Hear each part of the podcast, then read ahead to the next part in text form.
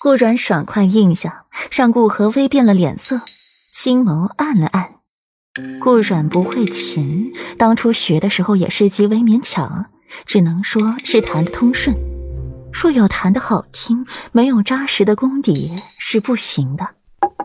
大姐姐，顾然怎么答应了？顾曼也是不理解，她不喜琴，善吹笛，曾一度把琴弹得乱七八糟的。今日竟然要抚琴，我也不知晓，先看看吧。顾河摇摇头，随即目光落在了沈宁身上，眼底起了一丝疑惑。以往沈宁见了自己就按耐不下性子，要和自己比试才艺，然后吸引世家公子的注意。今日怎么像是变了一个人一样，安静的不像话？沈家三小姐爱吹箫，不若你们二人合奏一曲吧。武皇后见顾然点头，唇角弯起，又点了沈央的名，在报复沈妃方才对她的不敬。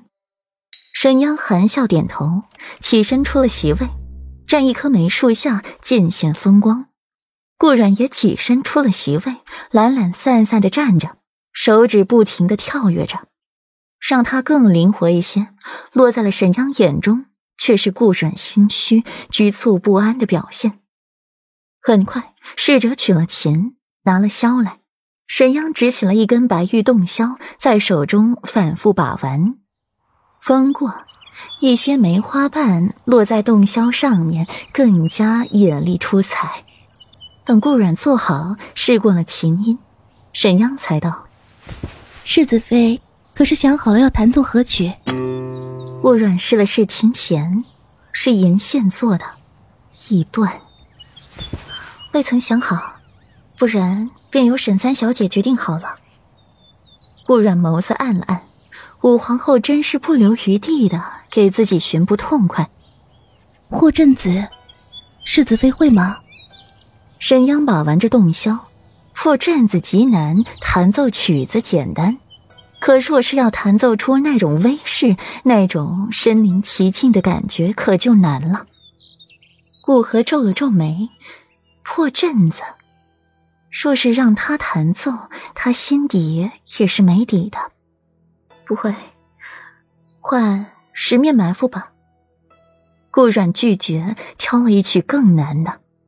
十面埋伏四字刚落，皇帝的眉心就跳了跳，去看了一眼顾阮，不知他是有意还是无意。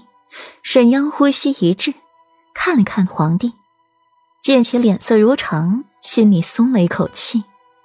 可以，两人对视一眼，随抚琴，随吹箫，血染重霄，四面楚歌，十面埋伏，英雄末路。四周包围渐近，将军只觉手中丈八眼刀愈发沉重，再无力挥动。前有虎兵，后无援手，孤军奋战。能撑几时？飞鸟尽，良弓藏；狡兔死，走狗烹。功高盖主者，君怎能容？前面部分配合的完美无瑕，到了关键处，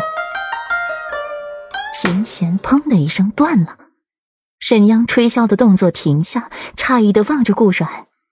顾阮神色不变。手上动作不停歇，十根手指指若葱根，在琴弦之上跳跃，如珠玉一般美妙的声音从指尖流淌出来。